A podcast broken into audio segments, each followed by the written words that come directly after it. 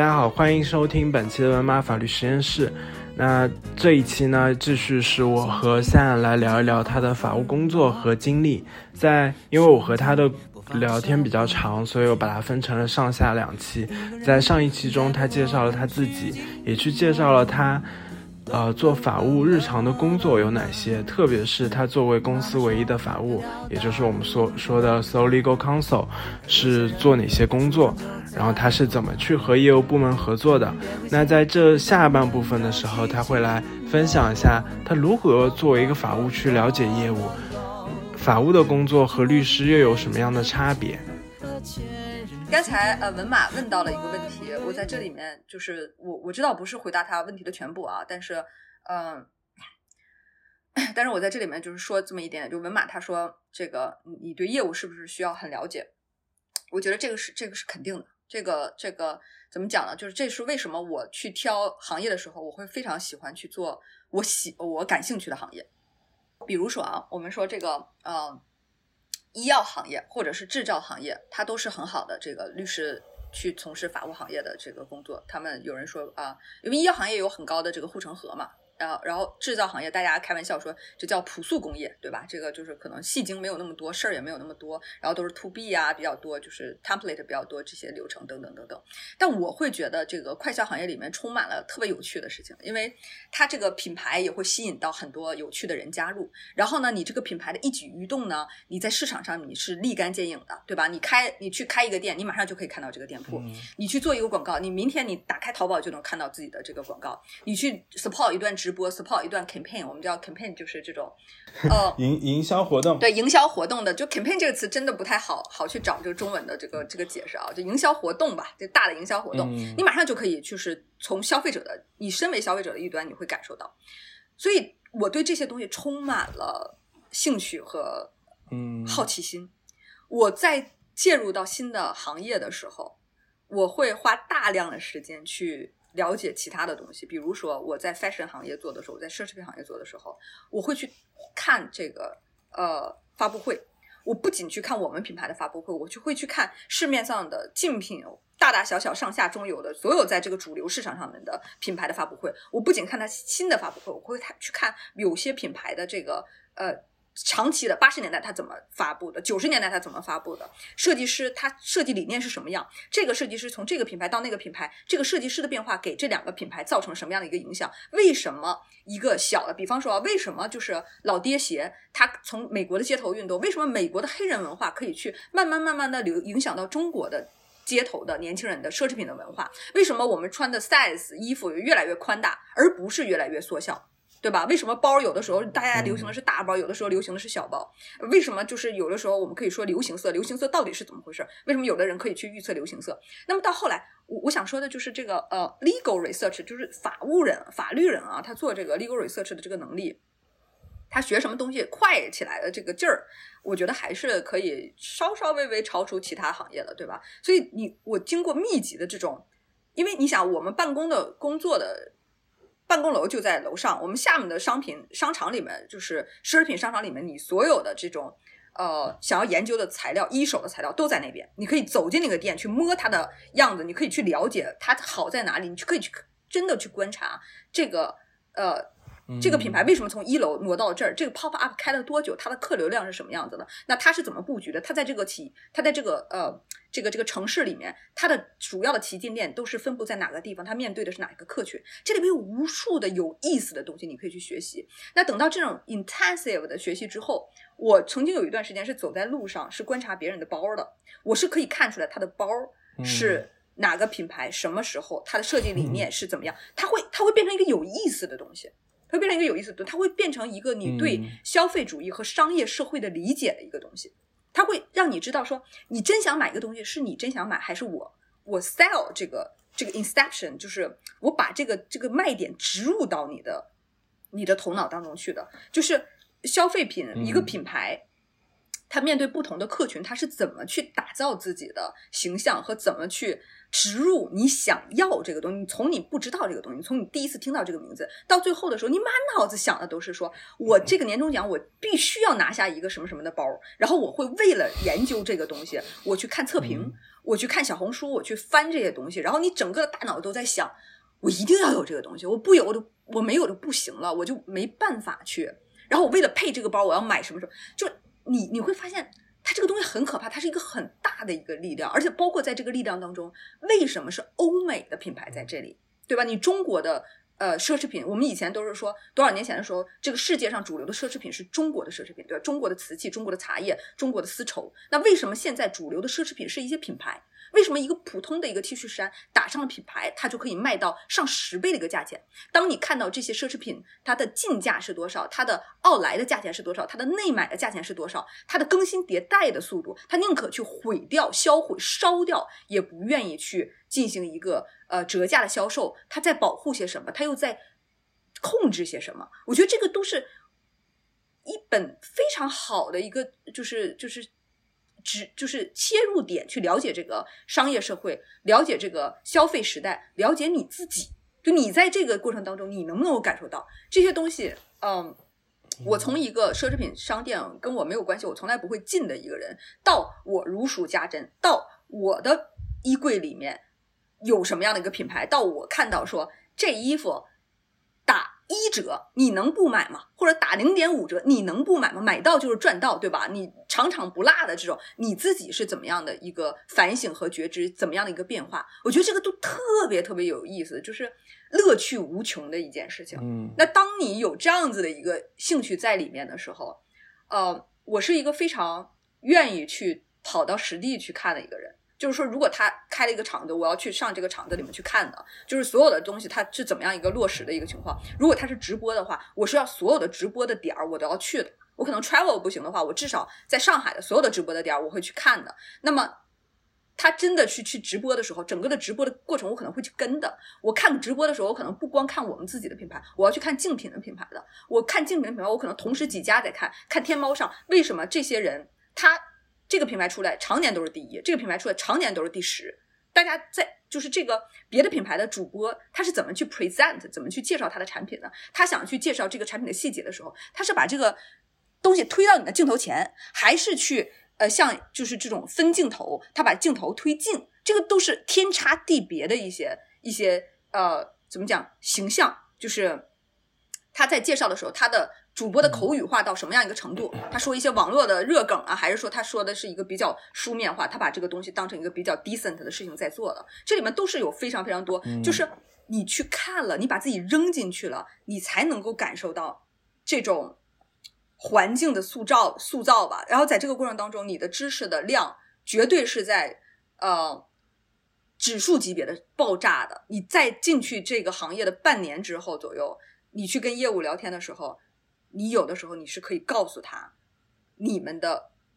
没有看到的地方是在哪里，你们的风险点可能会在哪里，你们的等等等等的时候，大家才会知道。他，你知道，所有人讨厌的都是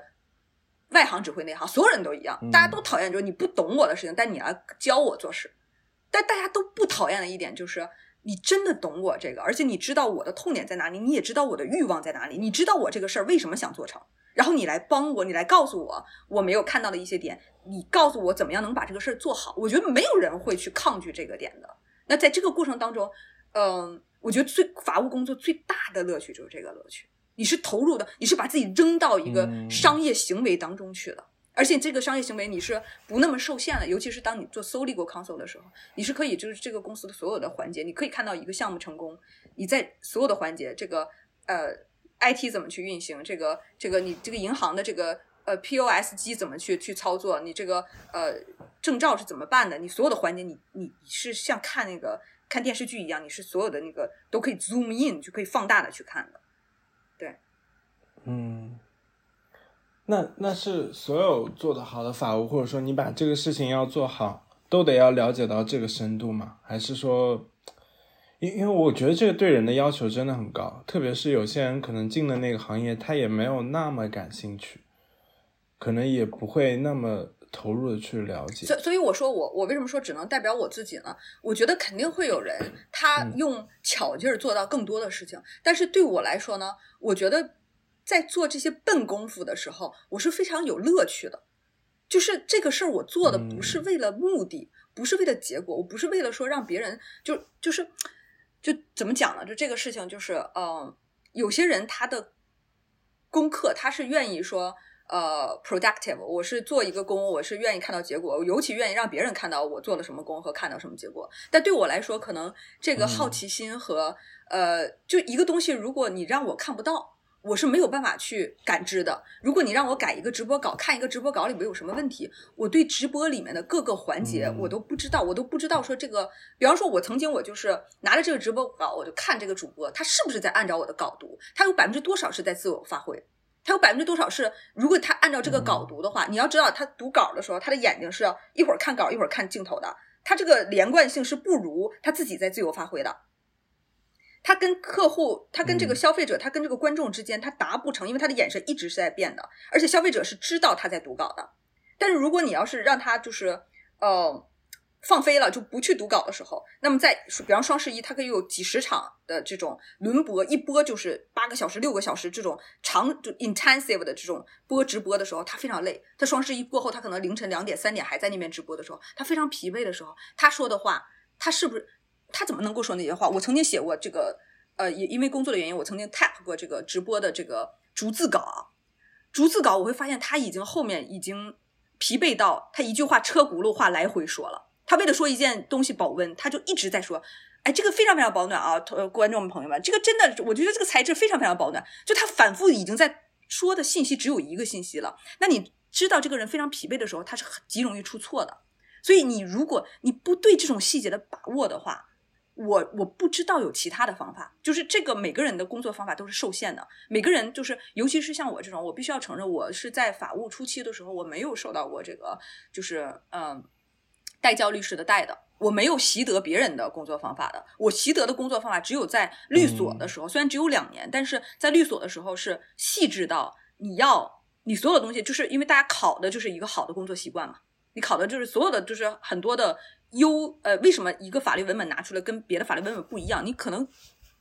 条款大家想说的东西都一样的，但是细的东西大家做的是不一样的。那他考的就是这个细细致的这种情况，包括就是有的时候细到就是我。之前好像看到谁也在开这个玩笑，就是句号后边空两个空格，对吧？你不能是一个空格这种。那我觉得是所有的细节，尤其是我们做这个零售行业啊，retail is detail，就是你的细节的差别决定了你整个的品牌的差别。为什么优衣库一件衣服能够卖三百块钱一件，而 LV 一件衣服可能卖三万块钱一件？它里面的细节之多，为什么一个木吉的东西它可以去？打造一个不同的，跟这个就什么名创优品不同的东西，它全是由细节去控制的。我不能够说别的行业怎么怎么样，我没有办法代表任何人。我只能说，你去了解零售行业的话，你不懂细节，你坐在这个座位上面去讲这个话就没有说服力。你讲的都是泛泛而谈，你讲的都是说，呃，法条怎么规定？我们大家也都知道，中国法条它它再细，它也是一个粗的东西，大家就会知道说你这个东西。你不接地气，你不能够落到实处，你不知道真正的我们的痛是痛在哪里，你也不知道怎么落实这个事情。对，所以，所以我还有一个问题就是，呃，那你刚刚说的很多业务，就是一些出现的问题啊，商标或者说广告法什么这种合同合作关系这种债权，这其实有些律师也会去处理，但是呢，你们处理的和律师处理的有什么不同？因为我。呃，了解的或者说我知道一些情况是，比如说一个是广告法的问题，你去问律师的时候，其实是一个，呃，像像小学的时候做的应用题一样，告诉你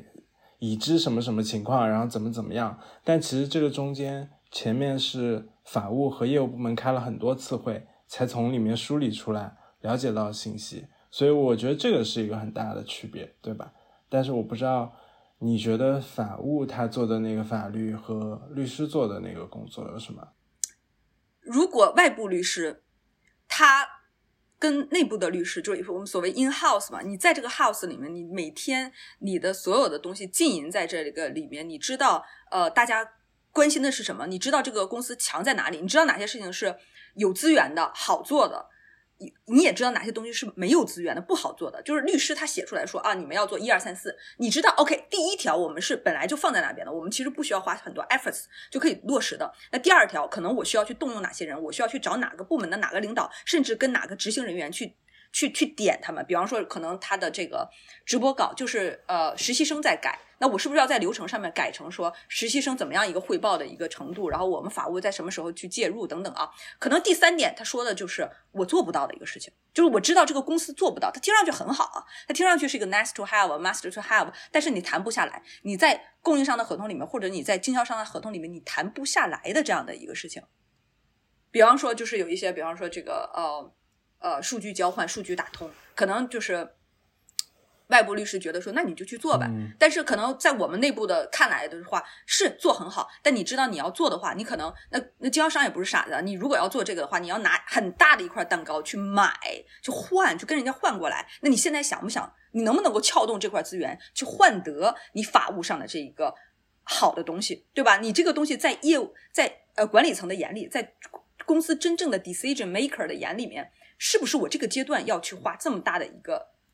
交换去做的？他都不是凭空而来，他都不是说像那个玉皇大帝一句话，就叫什么呃法随口口制啊，就你张一句话，这个事儿就能够做到的。你做到这个事情，都是需要有很多的资源、很多的人去帮你去落实这件事情。你这个公司有没有这个动力支持这件事情，以这样的一个资源的成本给做到？对吧？如果你是一个动一动手指头就能够获得很大利益的事情，所有人都觉得 OK 啊，可以做呀。但如果你是要要增加别人的工作量，增加别人的要求资源去换得一个东西，而且是只有你法务部觉得重要的一个东西的时候，你能不能够换到？你怎么去换到这个事情？你怎么把它落实到？这个这个是外部律师，呃，他不花这么多时间的话，就是就怎么讲呢？这个这个东西就是大家分工各有不同的一件事情。嗯，我我不知道我回有没有就是回答你的第三个问题，因为我不确定我对你的第三个问题有没有完全的明白。回回回答了，回答了，而而且我现在就我你讲之前，我完全不了解这些，然后我都是就是看看文章啊，看看别人说的，然后你把很多我以前听到的话都串起来了，而且。其实都赋予了新的意义，就比如说原先我会听到他们说什么律师和法务完全是两种职业，然后呢建议大家做法务呢要去找一个你感兴趣的行业，然后也会说这种法务的价值可能被比律师创造的更多。就我原先理解是别的理解，但是你讲了一下以后，我就觉得给我打通了，然后我也对。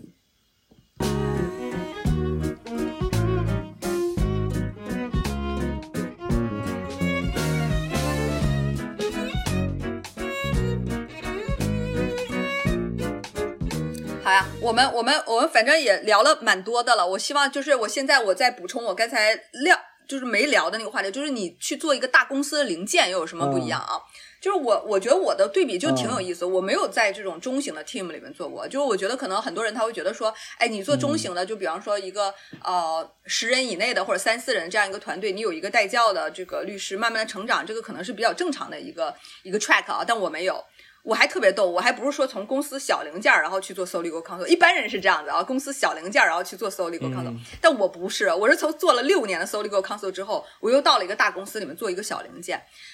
呃，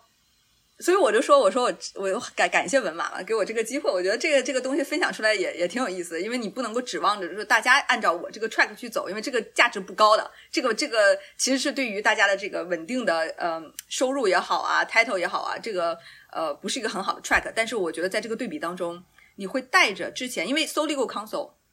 它锻炼的是你的综合的能力嘛，就是你有很多的，就是呃，包括你，因为你坐在那个位置上，你就能看到很多东西，尤其是当你是法务部的时候，你唯一的一个法务，所有的重要的东西绕不过你的，他必须要从你这儿走的，你董事会的决议啊，股东会的决议啊，等等啊，就这些东西，他都绕不过你的，所以你你全都知道这里面门门道道，然后你啪一下子到了一个。大企业里面，legal team 就有四五十人甚至更多啊，就是这种。然后你分管的某一个的里面，比方我当时去的时候，分管的是 marketing，就是你分管 marketing 的律师就有五六个，我只是其中的一个。大家可以看到这个这个颗粒度小已经小到什么程度了。但是你想说，哇，那你要多无聊啊，对吧？你这个一下子从做那么多的事情，二十件事变成只做一件事当中的五分之一。但是大家想一想，我到了一个大公司，我独立面对的业务团队，就是我自己的 internal clients，我的内部客户就有三百人。我之前以前的公司，我之前以前的公司就是整个 office，我们说 office 的人，我们不算就是外场的，就是 sales 啊或者其他分公司的人，我们自己那呃天天在一栋办公室楼里面上班的人都不会超过两百个，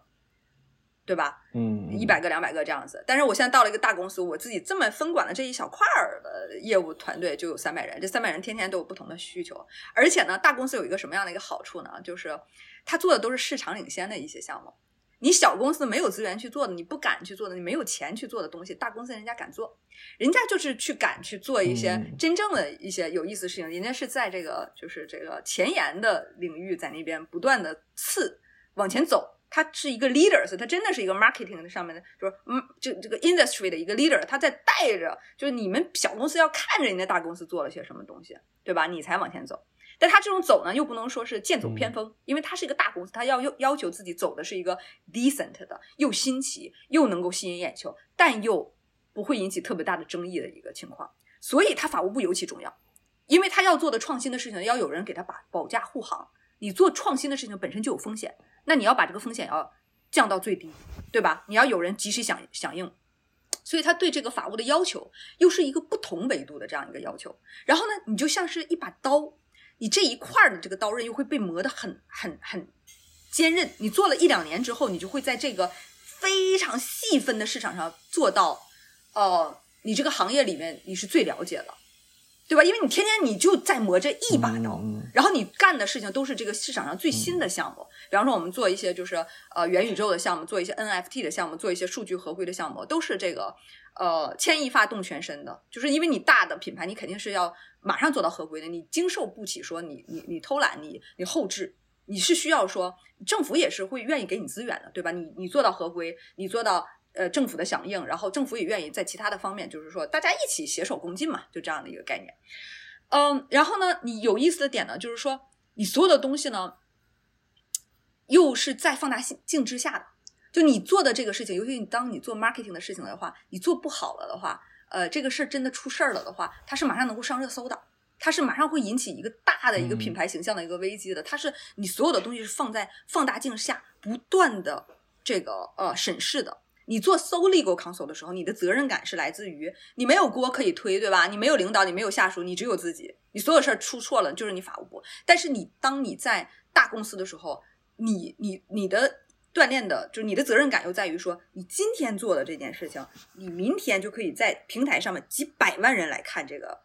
广告也好，你这个同一条广告会推送到几千万人的这个手机上面，对吧？开屏就是这样的一个广告，你会受到无数个眼睛的这种放大镜的这样的一个直播，然后它的它的体量也可以是很大的。你做一个媒体采买合同的时候，它可能是一个几个亿美金的一个一个一个大的项目 project。你可能是你双十一的时候，你可能是一段时间之内，你有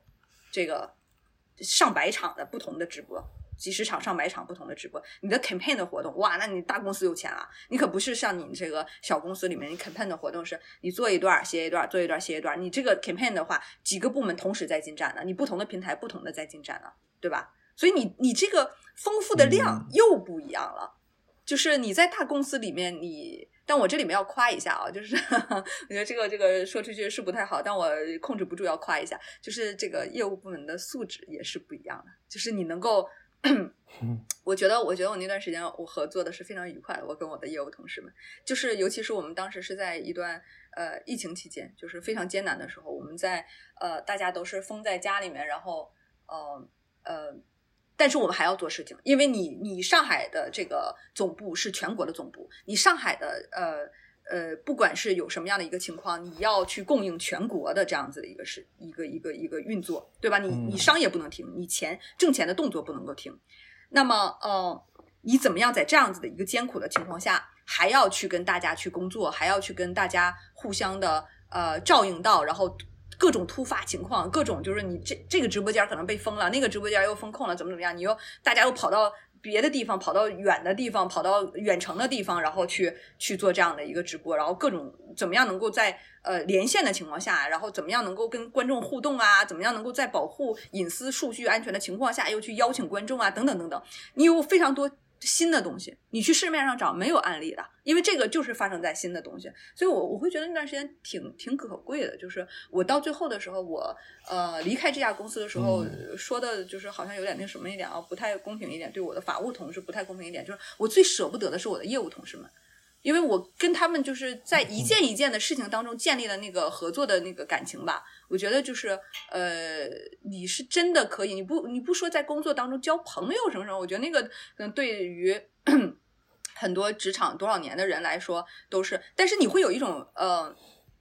呃公友情了，就是这不是就是我们把友情前面加一个公友情，那个也是不一样的，就是大家是不是都是靠谱的人。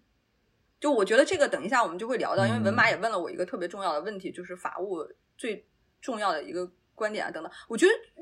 等一下我会聊那个问题，但我会觉得说，你做任何行业做任何工作都是一样的，就是如果你是一个靠谱的一个人的话，你慢慢的话，你也会在这个里面呃得到你合作的乐趣、工作的快乐的一个乐趣。然后嗯，我想说的就是这些财富。嗯，一一方面是你自己的滋养，就是你你在符合自己的价值观的情况下去，呃，去工作的和和和相反的，就是你不符合价值观上面去工作的是不一样的，对吧？第二点就是说，嗯，这些人也会变成你的资源，就是我这个事情不是发生在我身上一次两次，就是你离开这家公司之后，呃，这个公司里面。的业务同事啊，你的其他的同事啊，因为他跟你共事过，他知道你是什么样人，他也知道你怎么去对待这些事情的话，他有了事情他还会来找你，他会变成你的你的资源，你的甚至是你的客户，对，嗯嗯嗯，是，对我，所以我就觉得说，你你如果你是在做这个事情当中的时候，我我说这个事情不是不是听上去那么简单的事情，就是我的意思是说，有的时候呢，嗯。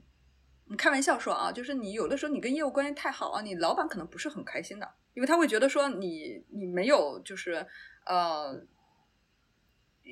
公司里面他有很多复杂的事情了，就是我们说办公室政治斗争也好啊，等等等等，他有的时候大家想的不仅仅单纯是做事儿，有的时候还是你说站队也好啊，做人也好等等等等的啊，可能就是你在一件一件事情做事儿的时候，你可能。不是忽略到吧？就我觉得人很难说六边形战士什么都顾及到。但你特别投入到做事情的时候，你可能难免的就是哪边的人的关系没有处理好的话。但是你后来你会长期的看，你会觉得说你没有在为了短期的利益，你没有为了短期的自己在这个公司里的利益去呃跟你的业务同事没有好好把这个事情做。但是你换得的是长期的利益，就是在更长远的这个事情上，你走你离开这家公司，他也离开这家公司，但是在社会上。两个人的时候，他对你某某些地方上，他是认可你的，你的这样的一个人，人对人的认可，我觉得这个是一个一个一个，你说长期的回报也好，或者是大家 value 价值观不一样，看重的东西也不一样的一个一个事情。对。每个人都有转转在这城市舞台。总是微笑着期待太阳落太阳升起。我觉得最后一个问题就是，你觉得法务最重要的技能和能力是什么呢？呃，其实你已经提到了很多，像比如说跟业务部门沟通的能力啊，了解这个呃产品行业的能力啊。嗯，我觉得就是这个问题，我想了蛮久的。因为我会，我开始的时候我会想说，其实没有什么特殊的能力，因为所有人，你做律师也好，你做法务也好，你做一个公司的任何一个岗位也好，你做一个靠谱的人，你做一个对得起手上这点活的人，是一个很很这个工作方法，大家方法各有不同，但是你只要能够就是就是 professional 一点啊，都都是我想不出来什么。但后来我想到了一点啊，我觉得。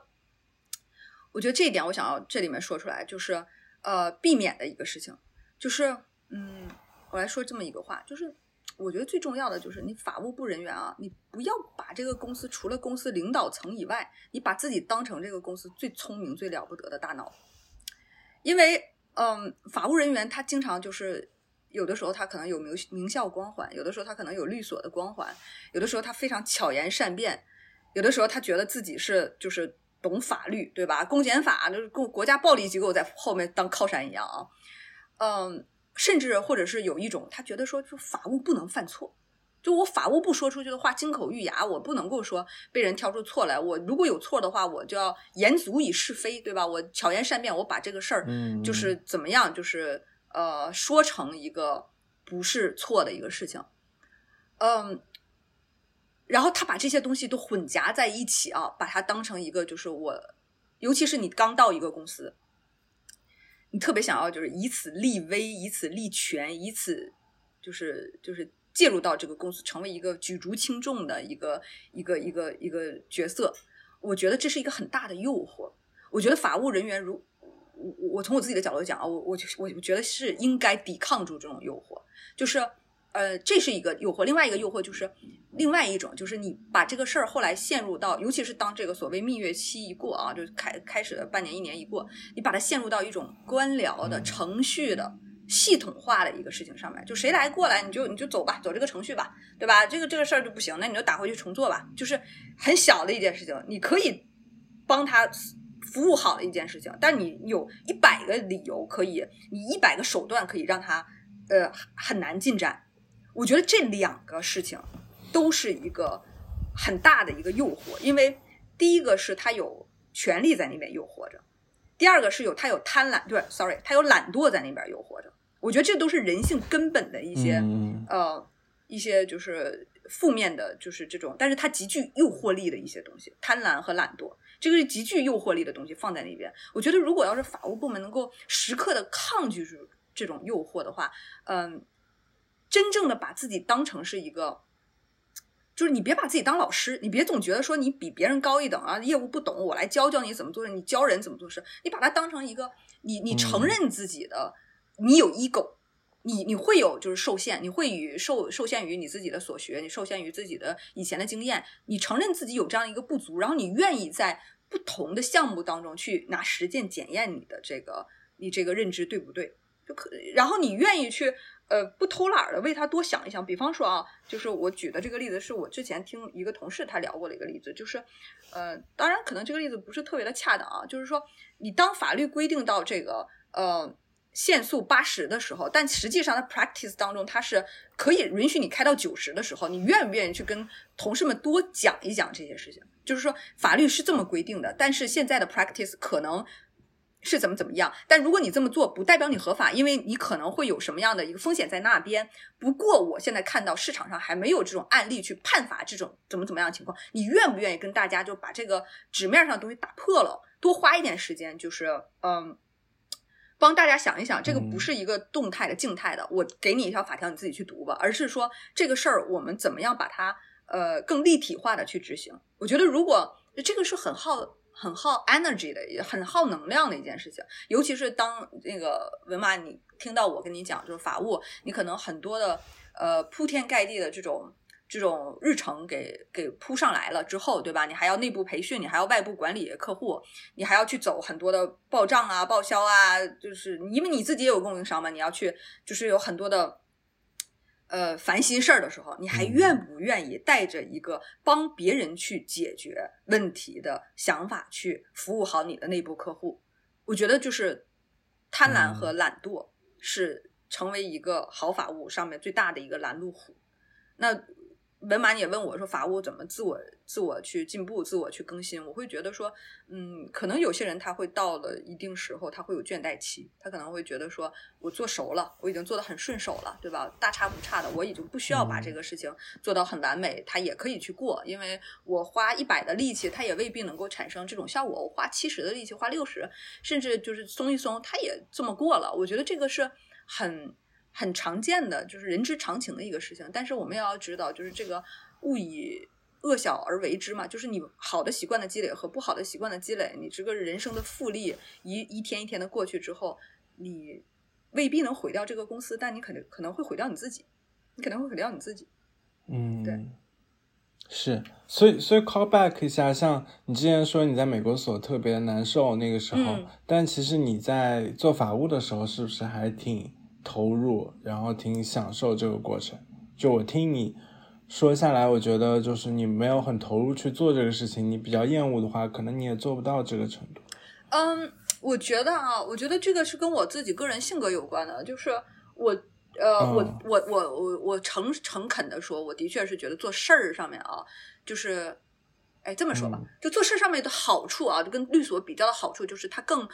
动态化了，因为你有好多的事情你是可以就是。呃，你说跑到店铺就跑到店铺，你说跑到直播间，就你很多东西你可以就是，就像你文文马你刚才说到的，就是你很多东西，因为我也在外资所做过嘛，你很多东西是通过二手传来的信息，你有的时候要从邮件里面去看这些信息，你有的时候要从电话里面去听这些信息，但你要知道啊，你在公司里面你做事儿的时候，你经常会发现的事情是，你问更多的人，你听到的信息是不一样的。张三跟你说这个，李四跟你说这个，他们是对不上的，因为他们每个人都在保护自己。你只有问到所有这个，就尽可能多的这个 stakeholders，你问到这些人之后，你才能够拼出来一个大概的事情的全貌。你都没有办法去。有信心的说，这是一个呃全面的认知的情况下，你怎么能够期望说你去看看邮件，你去打一通二十分钟的电话，你就能够了解全貌呢？内部法务的一个有意思的地方就是说，你可以运用你在公司里的角色去呃调查你所有想要获得的资源，对吧？然后你对于做一个 decision 是是有帮助的一个事情。也许这个资源对你看上去完全跟法律没有关系，但是它跟事实有关系。事实有关系，它就是跟法律有关系嘛，对吧？OK，呃，有意思的点是在这个，没有意思的点就在于，就是说，嗯，我没有在律所做过那么长时间啊，我可能就是对，就大家都说，就是对于你没有走过的一条路，你可能就会有更多的一些起立的幻想嘛。那我会觉得说，律所里面可能大家，当然这也是一种刻板印象，大家会觉得说，律所里做的是真正的 deal，大家做的是真正的事儿，对吧？你法务天天你做的都是一些日常的一些一些一些呃。嗯，就是你进步是有限的，你的天花板可能比较比较矮。就是你你你，哪怕我刚才所说的所有的东西啊，你都做得很好很熟了，但你就变成一个熟练手了嘛？因为你你这个公司如果不发生比较大的那种，就是呃并购啊什么，或者是大的你。在你的原本的 track 上去发展的话，你大大小小也就那些事儿，对吧？你可能是顶多有个新的法规，顶多有个新的项目，顶多新开一家新的品牌的店，但是你不会经历到经历那那么大的一个就是。波折，当然了，我在过去的工作的几年里面，我是经历过，我赶上了很多大的波折，那些波折也锻炼了我。但你不能够 expect 你长期的职业生涯里面，呃，每经常性的会发生这些波折。但是你在律所的话，可能你完成一个项目，你有一个成就感，哎，我这个项目 close 了，deal close 了，然后我又开了一个新的项目，等等等等啊。我觉得这个这个，呃，这个会有一种。想象出来的恐惧吧，就你会你会觉得说，哎，我是不是这个呃市场竞争力会因此而下降啊？我是不是应该就是呃，嗯，就比方说大家大大大家都是 peers 的时候，我在律所里面工作五六年，可能我我我自己的信心会觉得说啊，我比你在法务里面工作五六年的人见识的可多多了，因为我可可以夸夸其谈的说，我做过这个 deal 那个 deal，我做的都是不同的 deal。你在法务，你你能够做过这么多 deal 吗？对吧？你的多样性没有我的充足，我觉得会。呃，会有这样的一个恐惧，但你跟我说这个恐惧是不是真的呢？我不知道，因为我没有同时迈入两条河流，我不知道另一条路上是什么样子的。嗯，对，这种这种我也经常听说，就人家会说，其实也是律所，他会带给你一些很奇怪的幻想，比如说你一个很小的律师，你可能就是在电话会上面，呃，跟人家 C C E O 说话了，或者说你写的东西就是给 C C E O 直接看的。就做决定，可能靠这个去做，但是我是觉得法务的价值可能更高一点。就比如说你说超速那个案子，那个那个案例，那其实律师没有，很多情况下没有这个资格去跟他说，哎，虽然说法规这么做的，但是呢可以开一个口子，就可能会被罚，但是呢被罚的比较少。很多律所其实是不敢说这个的，虽然说大家都要说我们要给。客户提供解决方案，你不能就去背法条，你可能还是要把这个现场呃现实的情况、风险的要素给说清楚。但有很多时候大家会比较保守嘛。那就像我之前很早以前看过一个学姐她写的一个文章，就是你做一个律师，可能就是你带呃听命令去打一个仗，但你不知道他为什么打，也不知道该怎么打，只是听了一些指令。所以我是觉得法务可能更有价值。呃，我我我我很谢谢文妈你这么说啊，但我觉得就是从现在的这个所谓的律师的鄙视链上来说，我们不说法务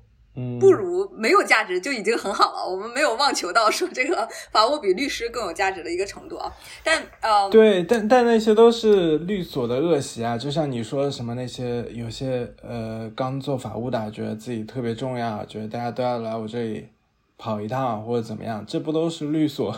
那个圈子带过来的一些东西嘛？大家觉得名校光环，什么律所光环？啊，也不一定的，不一定的，也也有。我觉得，我觉得也不一定的。我觉得其实这个是看人的，我觉得更多的看人的。我只能说，呃，我我能够呃在这么多年的工作当中，从自己身上和从别人身上能够看到有这些的诱惑在在在那边。我觉得这个其实是跟你是不是律所出身呐，或者是因为你所有的岗位你都会有这样子的这个。拿自己专业说事儿，或者是把一个很容易做的事情，但是你把它给人浮于事化，对吧？呃，我最后我还想补充一点啊，就是我刚才提到这个法务跟律师的一个区别，我觉得是难以忽视的一点，就是你在律师行业的时候，在律所的时候，我这个说的也还会尖锐一点啊，就是嗯，你在你职业初期的时候，尤其是八年左右、十年之前吧，你可能你在律所里面，你是一个非常。有价值的一个 working machine，嗯，不好意思，我用了这个词，因为当时我觉得这个词是一个赤裸裸的词，但是，呃，或者是 asset，我为什么用这个词呢？就是我当时在外资所的时候，我的有一个 senior 是这么评价我的，他说，他说我某一天会成为这个律所还不错的，就比较可以值得培养、值得投资的一个 asset。我当时刚工作一年，我看到这个词的时候，我会觉得说。我突然间从一个别的角度去看我自己，我就看就是这个律所的角度怎么去看我这个人，他会觉得我是一个值不值得他们投资的，呃，会不会对公司就进行这样一个投资之后给公司赚钱的一个 asset。我们不说 machine 的话，至少也是个是一个资产。那么在你这个年轻力壮，二十五到三十五左右的时候啊，你这个是一个呃大把的。愿意给公司，愿意给律所去加班加点，然后牺牲掉自己的个人时间，以此为荣的，然后又特别好学啊，特别的呃勤恳，然后 senior 说你什么呀，怎么样的，你都会觉得说这是在为我好，对吧？就是这样子的一个内化的这样一个状态下，然后源源不断的去提供呃剩余价值给到律所的时候，律所对你是非常慈慈嗯和颜悦色的，就它整体上来说是对你和颜悦色的，就包括说这个。对人的福祉上也好，培养上也好，薪水上也好，title 上也好，激励上也好，你不会特别感受到这个社会上面那种真实的人与人之间的斗争以及呃所谓的政治，就是你你感受到的还是说，哎，我 senior 都很好啊，都愿意教我，都愿意花时间给我改，都愿意给我。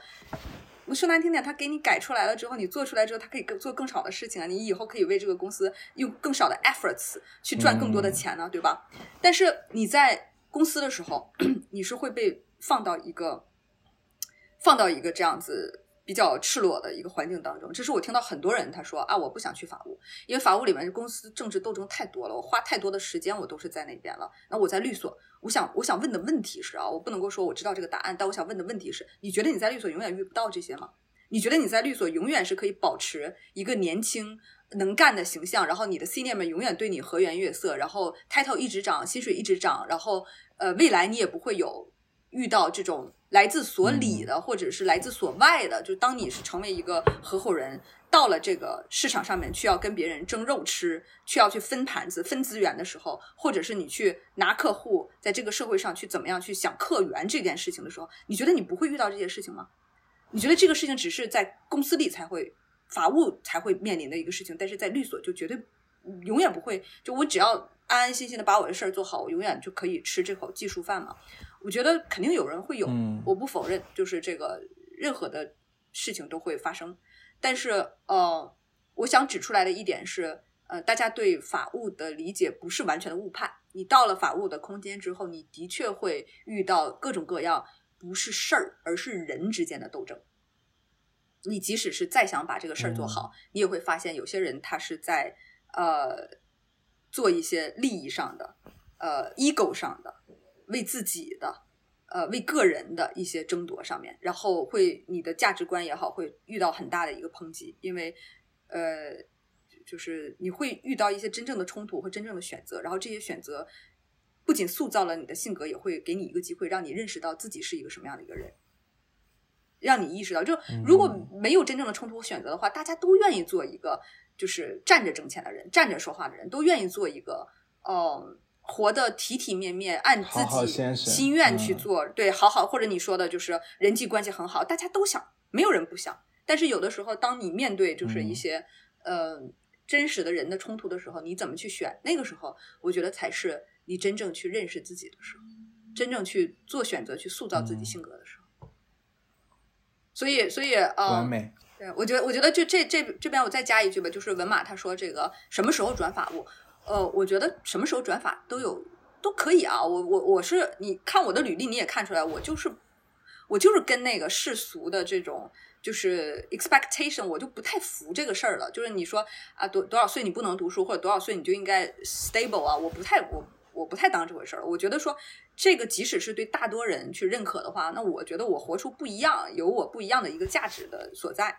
呃，所以我觉得任何时候你想去转都有好与劣。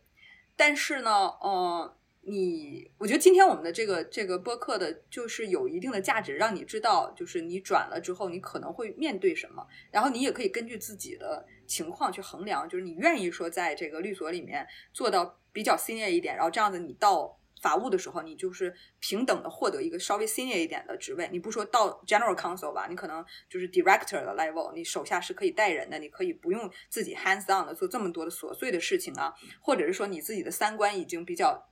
你无论你的职业技能上给你的底气啊，还是说你的年纪、你的资深的 title 给你的底气啊，你可以去比较有话语权的去对抗在公司当中的一些人与人之间的争斗啊啊等等啊。我觉得这个都是你根据自己的想法，或者甚至有的人就觉得说，嗯，就像像我一样，他觉得说我法务这么有意思，对吧？这么多的好玩的事情，那我愿意进去，我愿意找一家好好的公司，从从一步一步、一步一步一个脚印的做起来。我有很多公司都很多那个，就是我认识的法务的做的很好的也是的，就是他可能没有在律所做过，他呃没有那么就是多少的环境，但是他他特别忠诚，他在这个。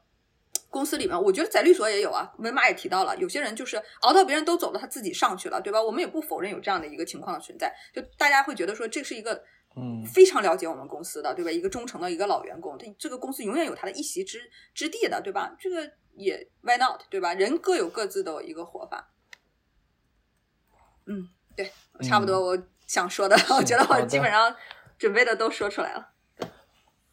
对对对对对，太好了。而而而且就是我觉得我特别有收获，因为我其实从很多法务朋友那边聊了很多信息过来，就只言片语。但是吧，我现在发现我有点像这是一个可能一百张拼图的一个拼图，然后可能拿了十张，然后我就在那里试着拼去还原法务是怎么做的。但是今天听你聊了以后，就是你把整个画像给还原出来，而且我发现我虽然有那个拼图吧，但我其实放在不同。不对的地方，就是我完全没有理解那一套东西，所以我觉得这个特别有意义。我想我以后，呃，如果要转法务的话，我肯定要先请教你，然后我要把这一期再拿出来听一下，呃然后之后我要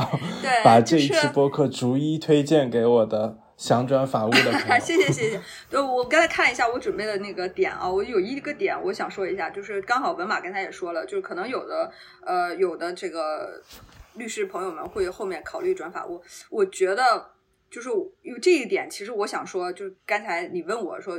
法务跟业务怎么合作那块儿啊，我觉得这个有的时候跟那个公司的情况是有关的。你很好想象，你公司业务向上的时候，大家都有糖喝，都有肉吃的时候，大家都是有什么事儿也很好的可以盖过去，对吧？大家长期合作。但是你业务向下的时候，你到处都在甩锅的时候，那你法务部就。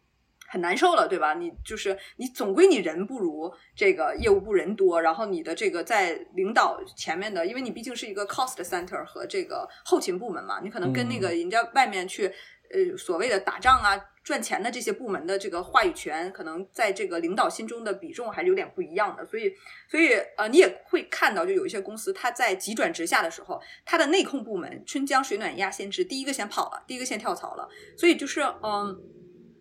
我觉得所有的公司就是各有各的好，但是你进这个公司的时候，你去做一个大的判断，做个大的就是这个呃形式上面，你就像买一只股票一样，你去看一下这个公司在你未来想要在这里面工作的这几年里边是一个上行还是下行，你最好是有这样的一个判断的话，它会可能减轻你后面很多的负担，因为日子好过的时候，大大家都好过。好呀，谢谢文马，然后谢谢文马帮我宣传，然后帮我稍微那个 加上我的播客的那个简介，让大家来听一听。因为我播客里面真的不是只有我跟我小孩的，它不是一个育儿的节目，我做的很慢，但是我愿意去把我人到中年，我觉得人到中年是一个特别宝贵，我特别特别喜欢的一个时期，因为终于这个时候你在你身上的很多的嗯。别人对你的 expectation 已经不能够再束束缚住你了，你已经不需要再去为别人证明你自己。当然，这个这个冲动还是有啊，但是我觉得你可以更多的觉察自己了。我觉得文马后面我们可以随便聊一些关于生活呀，关于就是等等的，对吧？我们今天还没有聊女性职业话题，我觉得这个也我们可以闲聊一起，闲聊一起，对。行啊，行啊，什么时候聊一下？对，对我也我也觉得，就是现在很多东西。呃，就是如果你对外界观点没有那么在意，以后就是你的性格没有被社会扭曲那么厉害，你原先的自己更能回到就自己身体体内，然后你也能更多照见自己。反正这也是我自己现在这几年的一个体会。而且而且特别而且特别幸福的一点就是，你以前读不懂的那些书，因为你有了生活经验之后，你可以开始读懂了。我觉得这个特别快乐的一点，就是你可以跟一些伟大的灵魂，你可以跟一些伟大的灵魂神交了。就比方说啊，呃呃，我我我后面想做一些读书的节目，就是我想，呃，我不是说就是讲，我只是想说通过读书的方式去分享的方式去学习。比如说这个《瓦尔登湖》，因为我现在住在波士顿嘛，我就是离瓦尔登湖很近。我十几年前我就想看这本书，但是我读不进去。然后呢，我现在去看的话，我觉得他讲的是很深的东西，包括有一些我们说悬一点啊，中国的这个王阳明的心学和这个禅宗，以前你都会觉得是逗小孩的一些，就是很简单的一些比喻啊，是很简单的一些事情。比方说，我举个非常简单的例子，就是有一个和尚，他问一个有个小和尚问大和尚，他说：“呃，你你平时修行怎么样？”那个大和尚就说：“我是饥时吃饭，饿时睡觉。”都我饿，我我饿了就哎，sorry 啊，饥时吃饭，困时睡觉。然后那个小和尚说：“那不是人人都这样吗？”那大和尚说：“No no no no no，不是的，太多人都是吃饭的时候不是在吃饭，睡觉的时候不是在睡觉。”对，所以我就我就觉得这个这个你以前听的时候，二十多岁听的时候，你会觉得是故作玄虚的废话。然后等到你人到中年的时候，你有这么多的一个生活经验之后，你会觉得你开始从很少的东西里面读出很多的信息量，然后你会觉得说。嗯，你从你从很本真的东西之后里面发现一些你其实你早就知道，但其实你并不知道，然后你现在才知道，然后知道了之后对你生活非常有帮助的一些道理。对，是是，对我我有一个同样的体会，就是我以前有一个外国人，他跟我说，你二十二岁的时候，你可能会喜欢读李白的诗，你会觉得很美。但是等你到二十七八岁的时候，你就会读杜甫的诗了，然后边塞诗这种东西。对，对我就觉得这个对于类似的想法，对于美美学的这个感知又开了一扇大门，导致你可以和很多伟大的灵魂神交，去学习去滋养。我觉得这个这事儿特好啊，尤其是我现在有这个充足的时间，我觉得这个这里面就是对啊，你们应该就凡尔赛一下。我觉得这个就是有些人他可能在我这个年纪，他觉得说。年薪多少是一个哦？对我这里还要补充一点，大家大家别觉得法务部挣钱很少，虽然我挣钱不多，但是就是你在一个大的公司里面当那个法务领导的话，其实这个收入还是可以很可观的。所以我给大家打一个打一个好好的一个消息，就是不要以为说你到了这个法务之后就一定要降薪呐，一定要怎么怎么样，你一定是牺牲了你自己的，其实不一定的。就是我觉得在国外的话，就是在美国的话，它这个呃。看得更平等一点，他会觉得说这个法务部，呃，收入也好，title 也好，社会上面的能做的事情也好，它其实是大有可为的。我也希望说，未来大家抱着这样的一个心态，不要把法务当成一个养老躺平的一个地方，它其实是可以大有可为的。当然，它也可以养老躺平的。大家看自己想，你想你选你选什么样的生活，你最终会过上什么样的生活，你有选择的权利的。是，对，是。对啊，我也听说很多都是能够 match 这个律所的 pay 啊，